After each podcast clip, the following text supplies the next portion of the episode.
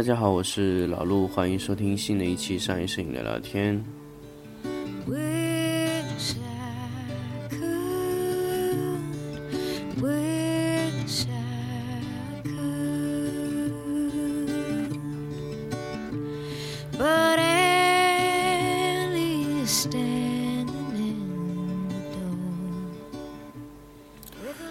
有一段时间也没给大家去说说一些技术性的问题啊。包括去了湖南蛮多天的，然后刚刚回到自己这所在那个城市哦，在家里呢，这个时候呢，期间也收到断断续续大家收到很多的建议哦，电台，其实有很多朋友其实也有给我很多建议啦，就是哎，电台可不可以做得更专业一点？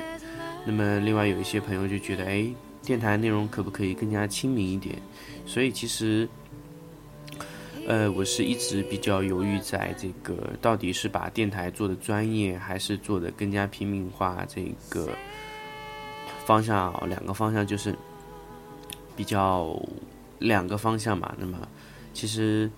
其实我的电台的节目里面呢，其实有些节目会比较适合初学者，然后有些节目会比较适合专业的人士。哦，那么今天的节目呢，就会比较偏向专业化一点点。当然，就是其实也有很多朋友想知道一些比较专业的东西，那么。那么今天我就跟大家来分享一个非常非常专业的一个术语啊，就是闪光的持续时间。那么我相信呢，这期节目的专业性可能会超过之前的任何一期。那么在做这期节目之前呢，其实我为了保证，呃，如果大家收听的话，更希望这个节目的整一个传递的这个信息量更准确一些呢。那么我在网络上查了很多很多资料，那么来跟大家做这个这期的节目啊。那么这期节目的主题呢，其实我想了很久啊。我其实之前有想过很多，我想，哎，我从湖南回来以后，给大家做个怎么样的节目呢？考虑来考虑去啊，我觉得，哎，做一期专业的吧。那么就说说闪光持续时间。啊，包括有很多朋友也一直问我，闪光持续时间是怎么样的一个概念哦？它，呃，这个参数会影响什么东西呢？为什么在国内很多的闪光灯上都看不到这个啊参数啊？买闪光灯的时候，很多朋友也会问我。然后大家老是在提的这个闪光持续时间啊，T 零点一、T 零点五、IGBT 线路。还有这个凝固时间、凝固性能啊，发如丝，发如雨啊，发如雾，这个是有什么意思呢？那么在今天这期节目里呢，我把这些大家之前一头雾水的这个问题啊，我给大家一次性都解决。Wish I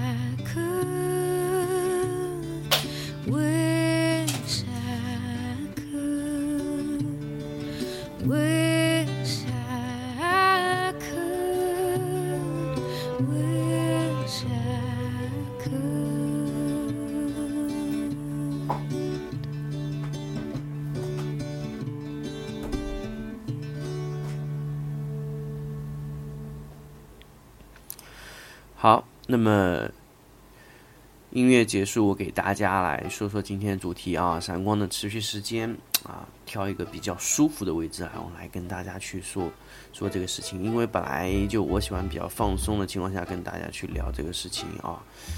那么首先来说说闪光持续时间吧。那么什么是闪光持续时间呢？其实，呃，我之前在快门速度的时候有跟大家说过啊，因为闪光的这个释放的时间啊，远远低于啊、远远快于这个快门的同步速度。那么就是你在使用闪光的时候呢，你在两百五十分之一秒以内的这个快门速度啊，它的闪光时间都会在快门速度之内完成，而且你的环境光对于它起不了多少作用。那么闪光灯的速度就决定了你的快门速度。我不知道这样大家可不可以理解？因为原来我说快门速度是凝固凝固这个能力的一个表达。那么当你的快门速度凝固不了之后，那么由闪光灯来凝固你的东西的时候，那么闪光灯的闪光时间，那么就成为了一种呃快门速度的一种体现。我不知道大家能不能理解这一个问题啊？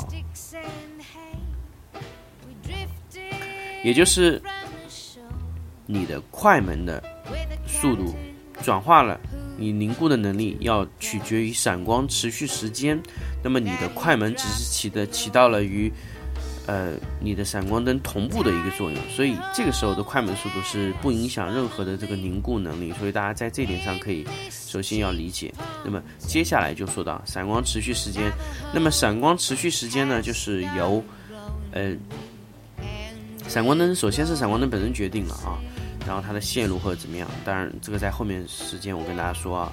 那么首先要跟大家解决这个闪光持续时间的这个问题。那么持续时间呢，其实就是凝固的能力。那么因为你的快门速度的凝固性能已经转化成了这个呃相机的啊闪光灯的持续时间，对不对？那么持续时间就决定了你的快门凝固能力啊。那么持续时间呢？有长有短啊，有些闪光灯呢，它整全灯只有一个持续时间；有些闪光灯呢，就是把这个持续时间啊，可以做的可以调节。那么这个就是有很多门道啊，很多很多奥秘在里面。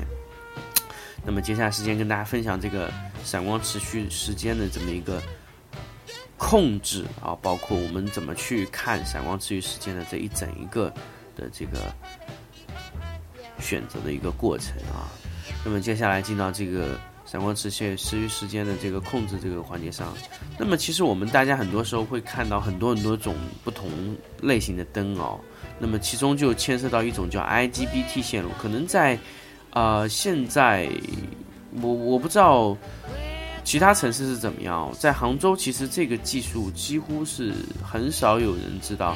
IGBT 线路，因为闪光灯之后的发展方向叫 I IGBT 线路，那么 IGBT 线路之前的所有线路呢，都统称为 SCR 线路。那么为什么用这么复杂的这个名字去命名啊？呃，我在网上查了以后呢，反正准确的定义啊，因为我本身了解，但是我想给大家去做一个准确的一个表达。那么我在网上有查过很多资料，那我跟大家去说。SCR 和 IGBT 呢是不同的控制管，呃，怎么说？就是电子元器件，它是用控制这个放电的能力的这个管的类型来命名啊。SCR 就普通的可控型，呃，可控型叫叫可控型什么？可控型。单晶硅还是什么可控硅？可控型单晶硅就可控硅啊。那么 S IGBT 线路呢？那就是所谓的 MOSFET 管，就是场效应管。准确的说，就是场效应管的控制啊。场效应管的控制优点太多了，比如说省电啊，然后漏电率低，还有各种的可程序编制啊。呃。这个时候我又想说几个问题啊，其实我们在之前买的大部分的灯光啊，都是属于 SCR 系统的。那么 SCR 的电路呢，其实是属于呃技术比较落后，也不能说是比较落后，应该说是极其落后的一种灯光技术了。那么其实很多国家的闪光灯几乎都已经不采用这个技术了。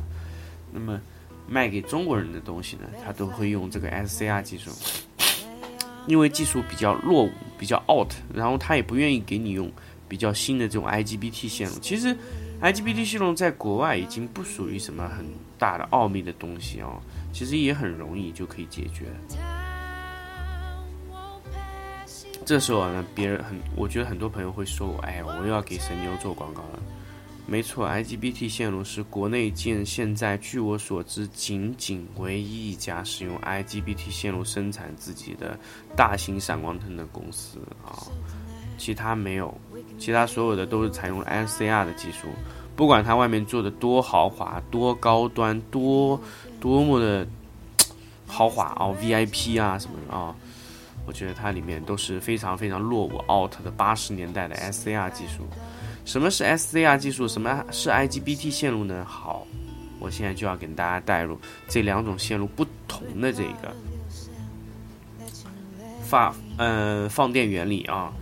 那么大家可以知道，闪光灯是一种中型曲线的放电，就是在放电的初期瞬间能达到非常非常亮的亮度啊，然后慢慢的掉下来，非常亮。然后再下来，那么非常亮的这一端呢，我们叫中型曲线的最上端，也就是全光值。那么在后面降下来那一段是一个平缓的过渡啊。那么这个就是所谓的一个闪光的放电中型曲线。你不管怎么样放电，都会存在一个最亮的点，然后慢慢的亮度减弱下来。这个是所有。所有的闪光灯都必然存在的这么一个放电曲线啊。那么这个放电曲线呢，其实就决定了你的闪光灯的速度。因为正规的 SCR 技术呢，它是怎么调节呢？那么大家可以去想啊。所以我充电的时候呢，就是把电容充满，然后电容放出去。那么传统的 SCR 的管子呢，只能调节两个。功能一个是电压，一个是电流，那么可想而知，你要把能量减小，那么也就是你把电压减小就可以啦，那你的能量就会小。能量等于电压乘以电流嘛，做功嘛，W 等于 UI 嘛，大家在高中物理的时候都会有学过啊，不要跟我说没学过。如果你读了高中，大家一会告诉我，功的释放原理就是电压乘以电流啊。所以这个是一个功的一个单位，那么我们准确称为一个功率呢，就是 W 乘以 W 等于 UIT，T 就是你的放电速度啊，放电速度，放电速度呢，我们有两个参数，一个叫 T 点五，一个叫 T 点一，准确的称是这么一个参数，T 点五呢是什么意思呢？T 点五是半风时间。什么是半风时间呢？又要跟大家说到半风的问题。那么我就跟大家再说到一个中型曲线，在最上端的最最高的那个高度、最亮的那个程度的时候，达到那一个亮度，我们称为 T 点五时间，这叫半风时间。那么半风时间，它能确定上去半风时间越短呢，说明它使用的电容越好。这个是可以说明的啊，就是电容电还有那个。灯管呢越好的话，那么它的半风时间会非常短，T 点五啊，T 点一呢就是全部放完，就放上去掉下来，整个中心曲线全部完成之后叫 T 点一时间，T 点一时间呢就是确定了你整一个闪光的这个能力啊，就闪光了这一整个能力。那么 T 点一呢，可以更准确的表明闪光灯的持续时间。那么好，持续时间就来了。那么如果我们是采用传统的 SCR 的这个管子呢，那因为我们是只能通过调节电压、电流呢，就是把波峰降下来啊，这样的一个形式去做。那么我们的其实的控制 T 点五的时间啊，T 点一的时间是不会变的，因为。上去下来，那么 T 点五会变，为什么呢？因为它，因为由于电压、电流不同的缘故呢，它升起来的波峰最亮的位置会不同，所以 T 点五的时间会变，但是 T 点一是不会变的，因为你永远在那个时间放完，因为你的灯管，因为你的，因为你的这个放电的这个线路特性，所以你 T 点一时间是不会变的，但是 T 点五会变啊，大家记住这个问题，T 点五会变得越来越长，你。你如果功率小的话，T 点五会变得越来越长。但是 T 点五其实对于你的凝固能力是没有意义的。为什么呢？因为你在 T 点五之后你还在亮，还在亮呢，就是说那些光线呢会继续参与你的曝光。那么准确的去衡量 T 点一的时间是比较准确的啊。那么如果传统的调节电压或者电流形式呢，把电那个能量放下来以后呢？必然还是存在一个 T 点一时间不变的一个问题。那么好，正常来说，一个呃，一个普通的 SCR 的管子呢，如果电容按照正常做呢，能做到多少的这个叫快门速啊、就闪光持续时间呢？一般都是在六百分之一秒。那么六百分之一秒是什么概念呢？那也就是你人跑得比较快啊，弹跳起来这种功能啊，根本就凝固不住。那么更不用说是这种子弹啊，或者说是水爆裂那种形式啊，都是凝固不了。这个就是一个最最最麻烦的事情啊，所以我们之前想拍那种凝固能力特别强啊，然后拍的凝固能力特别好的这种片子，我们就拍不了。那么由于我们国内采用 ICR 技术的非常老派的这种灯管技术啊，那么所以导致我们这个用不了。那么然后呢，我们发现，哎，我们第一次接触到 IGBT 技术技术啊，就在小日本卖给我们那个。机顶闪光灯上面啊，哎，发现那个灯哟，凝固能力很强哎，你功率打的特别小的时候，然后它的凝固能力会非常非常的好，能把东西定得非常强，所以我们觉得，哎，我们把功率开小以后，可以凝固的更强哎，所以我们就去试大灯，但是大灯是无法做到的，因为我跟大家说到，就是它的 T T 点一的时间，因为它是使用 SCR 的那个电压调节技术或者电流调节技术啊，它会首先就把那个。T 点一时间已经固定了，那么后来后来我们去用小的那种灯光的时候，哎用哎发现嗯这样挺好，这个小灯的就是采用了 IGBT 技术啊。那么在 IGBT 技术实现这个真正实现到大灯上面之前呢，其实中国还出现另外一种技术过，那么就是它它把整体的灯的 T 点一时间都做得非常短，那么这个是怎么做到的呢？这个就是光宝做到的。光宝有一个灯啊，大家去看，这个灯不是常规的灯，因为，呃，销售的量也比较少，包括容易坏。它它呢，T 它那个灯呢是强行提高了那个它的这个放电速度，就是把整个 T 点一时间缩短，强行缩短在一千分之一秒。那么它是怎么实现呢？它是用非常好的电容。非常好的管子，然后非常大的这种线啊，强行把这个 T 点一压到一千分之一秒。那么用非常好的元器件，那么这个灯的成本非常贵，因为它没有采用 IGBT 的金闸管技术啊，它无法控制这个脉动截断电流的时候，它就是只能用这种方法去强行把它压下来。所以它这个灯管的使用寿命只有一万次，一万次以后那个灯管就会破裂，因为它是超标使用的啊，它强行通过这种物理的手段把。达到一千分之一秒，那么这种技术呢，其实很早以前它的诞生就是意味着要淘汰的。那么，因为它无法做到真正的达到那种剪断时间。那么，接下来就要说到 IGBT 技术。IGBT 技术呢，它也有控制电压和电流的功能。大家可以看到啊，这个是 SCR 有的的功能，IGBT 都有。那么它还能控制什么呢？它可以控制放电的时间，那么有这个放电时间控制意味着什么呢？意味着我可以把 T 点一的时间随意的调节。我不知道大家怎么去理解这个话啊？也就是说，我每一次放电的时候呢，中型曲线都是不变的，每一次灯光在放电的时候都是按照 T 点一的时间放。那么什么是 T 点一时间呢？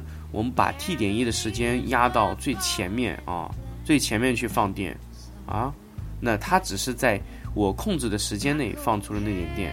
那么全光就是全部的一个亮度啊，那半光就是我把 T 点一的时间压缩回来，压缩回来，压缩回来。那么如果你控制的非常好的时候呢，你在 T 点一的时候，在达到波峰的时候，那个时候灯管就会非常响。所以大家可以去发现啊，呃，其实，呃。灯管能量最大的那一端，其实往往不是在全光位，因为全光位它可能后面有一个余光，但是它的能量会比，呃全那个全峰峰最高的那个位置最响。一般呢，在二分之一的那个档位是最响，大家可以去试啊，使用 IGBT 的那个技术，因为它在 I 二分之一的截断时间里面呢，它达到了波峰，就半峰值啊，全峰值嘛，因为这个时候是最响的。所以就是它瞬间达到峰值，那个时候斩断，这个时候是非常非常准确的。一般在二分之一的时候会达到最响那个状态，然后就嘣嘣嘣这样的状态。这就是一个呃一个 IGBT 线路的这么这么一个技术啊。IGBT 可以充分的剪断时间，那么也就是说它在后面那一段没有了。那么假设说我把功率调得越小，那么它释放的时间是不是越短？越短它的持续时间就越好。那么通过 IGBT 技术可以随意控制我的持续时间功能，所以 IGBT 技术一定是今后所有闪光灯发展的主流方向，而且必然是闪光灯更新换代的一个潮流。那么中国现在只有神牛掌握了这个技术，或者说只有神牛把这个技术在大灯中得到了量产。那么就是它闪客灯啊，它大量的使用了量产在这个。大灯中啊，使用 IGBT 技术，其他的我没有碰到过任何一个灯是用 IGBT 技术。呃，金贝有好几次宣称它有这个技术，但是我实际去使用的时候，呃，不是那么那么回事情啊，因为我直接用的时候我就能感觉到，它还是使用了 SCR 的技术，它无法掌握 IGBT 的全部技术啊，因为 IGBT 技术存在一个什么问题呢？包括神牛这个灯呢？所有的知识产权也可能并不在神牛自己手里。这个 IGBT 技术，因为 IGBT 技术呢，从完整的一个线路表达上呢，它需要给它一套控制模拟的一个数据运算系统。那么也就是我们原来在调节这个旋钮功率大小的时候，我们只是调节了一个电压调节的那个旋钮，但神牛在旋转的时候，它其实进进进到了一个逻辑的线路里面，它在不停的给你更换。激发那个 IGBT 那个管子的那个脉动的频率，然后让它达到不同的这个截断时间啊，这个是 IGBT 技术的一个精髓。那么就是说它怎么去控制这个脉动技术。那么如果说你要把功率做得更大，你的脉动技术就要做得更好，那么你的波长要做得更短。那么这个和啊你 IGBT 的本身的管子的好坏有关系，和你编的程序也有关系。那么你在功率加大的时候，那你的 IGBT 技术一定要做得更好，这样你的整体的这个持续时间才能控制得非常漂亮啊。那么，其实中国的这个神牛做的在这方面做的还是可以的，虽然没有像宝富图这么这么这个高度啊，但是其实它已经得到了我们想要的那个效果了，所以它它的这个灯光可以达到五千分之一秒的持续速度。啊，那么其实这个速度其实可以被大家去接受啊，可以在任何情况下用。虽然虽然也有些大大小小问题嘛，一般国产的灯光系统都会有一些这种大大小小问题，而且它出来的时间不算长吧，三四年，还会有一些呃可能会有一些 bug，或者说，因为我听说也有蛮多 bug，当然现在慢慢也都修复了啊，因为任何的一个中国的这个厂商都会存在这个问题，包括国外也都是会有出现这种 bug 啊，然后。使用起来有些小毛病啊，都是在反复的修复中这种度过的啊。有人问我，哎，那么你这么喜欢神牛，那么神牛这个灯到底相当于一个什么型号的国外灯呢？那我可以和大家比较负责任的说，呃，它达到和宝富图第一五百和一千的这个水准啊，基本上是一样，而且它没有热保护啊。据我了解是，反正它用的灯都是不会产生热保护。八百的话，呃。我不清楚，但是它的罩体非常大，应该不会产生热保护的功能。当然你要长期使用，因为我用的六百比较多，所以我可以跟大家很负责任说，六百是非常稳定。那么用 IGBT 技术还有一个什么好的问好的好的地方呢？就是大家可以知道，因为我在控制它放电的时候啊。因为我切断了那一部分地方，那么我在能量不停的放送的时候，我可以不停的放送能量的一部分、一部分、一部分。假设能量全光是 T T 点一的时候，我一次性放完，我充上的时候要一点几秒，那么我放一半。那么我只要充一半的电，那么我只要一点几秒的一半时间。那么如果我放四分之一呢？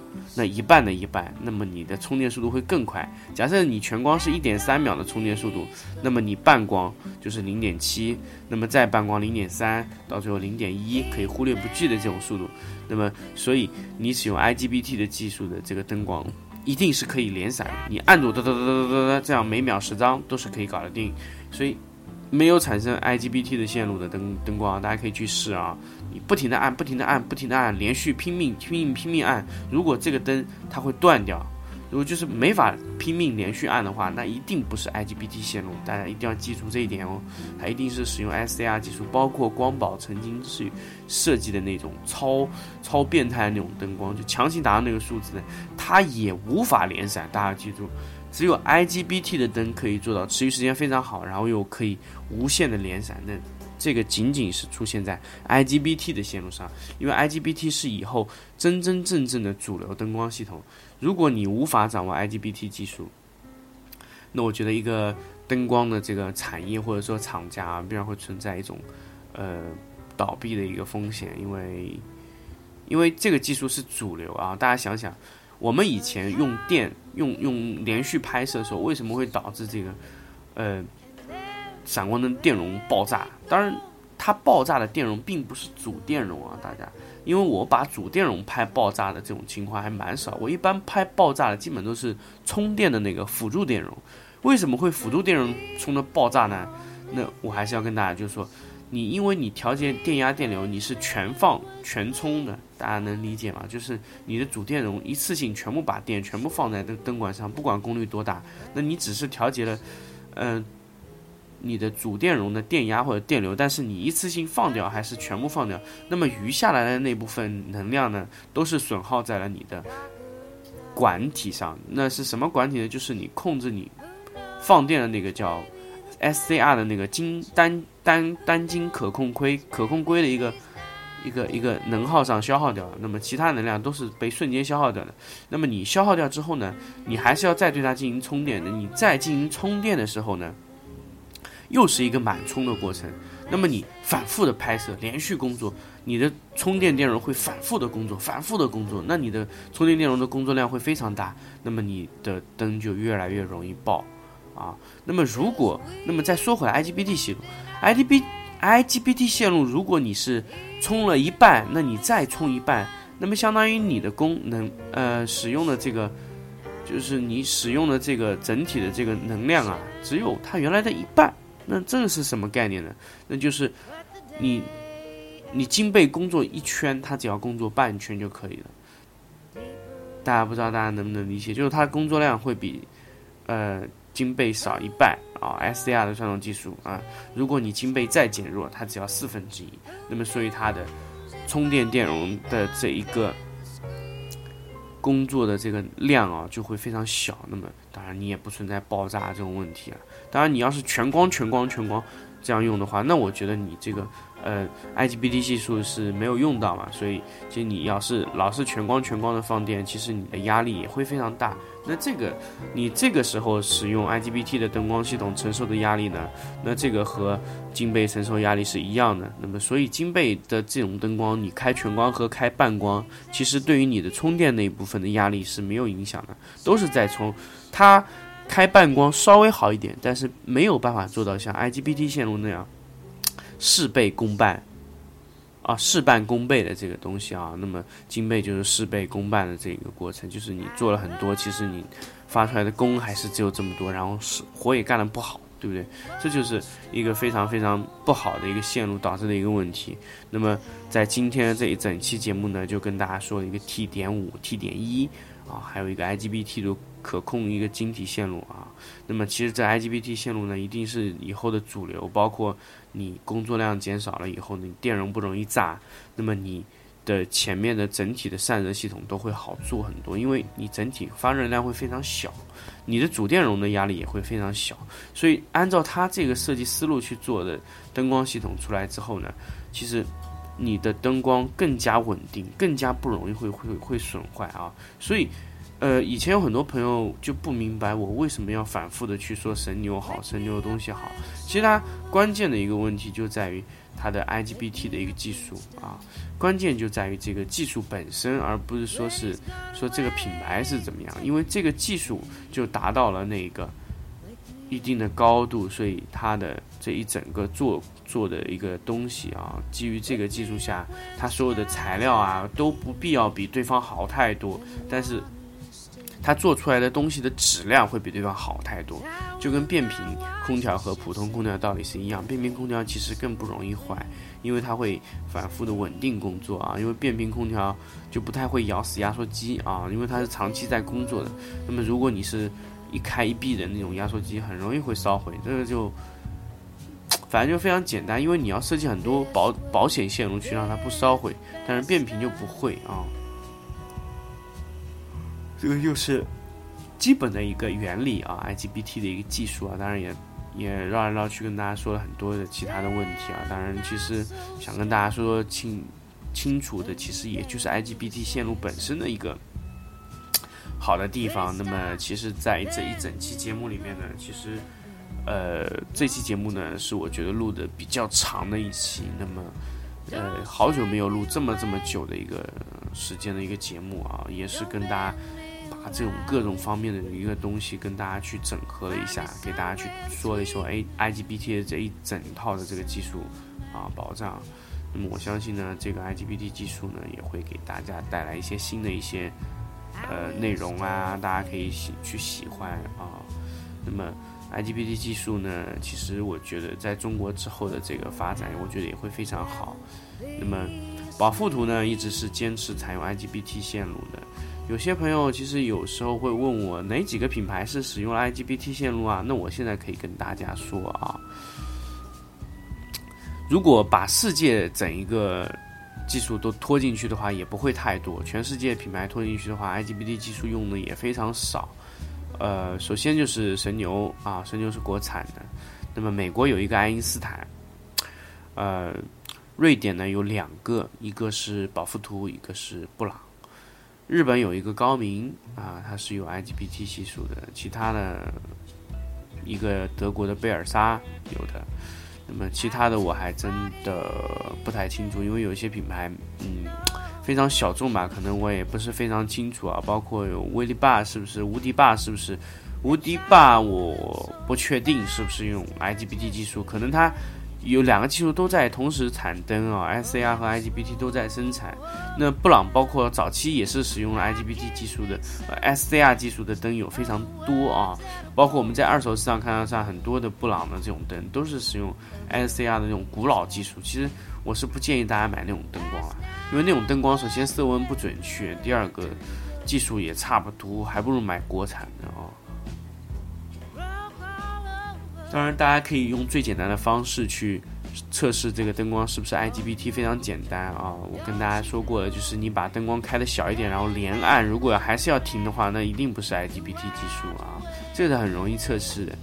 那么 IGBT 技术呢，如果你用了，你就不会再想用 SCR 技术的灯光，这其实是人的一种通性，只要你用过了那个 IGBT，你就不会再回来用 SCR 了。因为那样那样用的话，你会觉得你片子很糊啊，大家会很感觉得出来，你用 IGBT 技术会带给你怎么样的一个优势啊？当然，大家可以可以去关注关注这个技术啊，国内到底有多少人在做？那么，其实最早做到 IGBT，我们被中国了解的，其实并不是宝富图和布朗，虽然他们做的甚至非常真的非常早，但是我们了解到 IGBT 技术还是由一个美国的灯叫爱因斯坦带过来的。那么，爱因斯坦呢，其实也就是 David Hobby 那个时候，呃，去去去大力的推荐，然后哎，大家知道一个 IGBT 技术，然后后来哎仔细去一看，哦，宝富图和布朗也是采用了这个技术，然后国内那个时候就开始有很多人去仿造这个灯，最后我记得好像是中国有一个叫一灯的，好像是搞成功了这个东西吧。但是好像无法商业量产吧，然后那个时候大家就觉得哇，这个灯好厉害，但是无法量产的东西，大家就会非常非常羡慕，然后又又又觉得买国外那种灯又太贵。那个时候爱因斯坦是一种大家比较好的选择。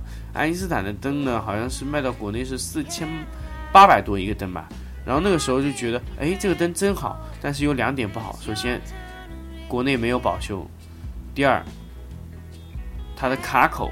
是独立的，就是和别的卡口不通用啊。那么这两点也导致很多朋友在那个时候啊就犹豫了很久没有买。那其实我自己也是这样，因为我当时是非常非常想买个爱因斯坦灯玩玩啊。后来呢也反复的没有去弄。后来我就发现，哎，神牛的好像也是采用了 IGBT 技术啊。然后反复的去使用，哎，真的是 IGBT 技术。然后我就用了一支，哎，就觉得嗯这个技术可以，而且它的价格只需要。呃爱因斯坦的一半都不到价格，所以其实其实真的真的，我觉得神牛是一个非常好的选择，大家也可以去看一看啊。当然又在这里给人家做这么多广告，当然我觉得东西好，我会给大家推荐。如果东西真的不是特别 OK 的话，我也不敢跟跟大家说啊，因为电台也是要有节操的，嗯。那么今天节目呢，就跟大家说到这里。那么后面的节目呢，我也会跟大家谈谈最近宝富发布的几个新的灯头啊，跟大家去聊一聊。那么到底这个灯头能做到什么样的程度啊，或者一些其他的一些东西啊？啊，那么我希望接下来几期节目呢，说的平民化一点啦，让大家也了解一点。那么这一期。啊，专业的一期的节目呢，就做到这里。那么希望大家会喜喜欢啊，说了这么久，那么我们就说到这里，下回再见。the it's right there. It's by the bed next to my head, but I don't even care. There's stars up on the wall.